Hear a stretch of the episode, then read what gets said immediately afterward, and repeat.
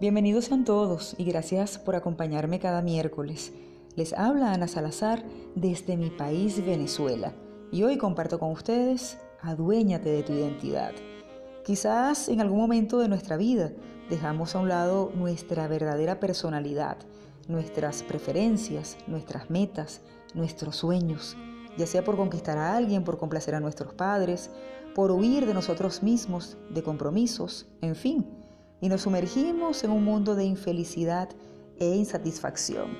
Y entonces, ¿dónde queda nuestra identidad? Esa forma particular de ser que nos distingue de otros. ¿Dónde queda nuestro sentir? Esa complacencia absoluta con nosotros mismos. ¿Por qué no pensar qué nos hace felices? ¿Qué cosas nos complacen y nos hacen sentir plenos? Cuando alcanzamos esas respuestas, mucho cambia dentro de nosotros, como la seguridad de decirnos, esto es lo que soy, un ser maravilloso que merece lo mejor. De manera que lo primero es conocernos, querernos, ser nosotros mismos y atrevernos a vivir, tal como lo expresa el doctor en filosofía Antonio Pérez, lo que indudablemente nos convierte en ser dueños de nuestra identidad.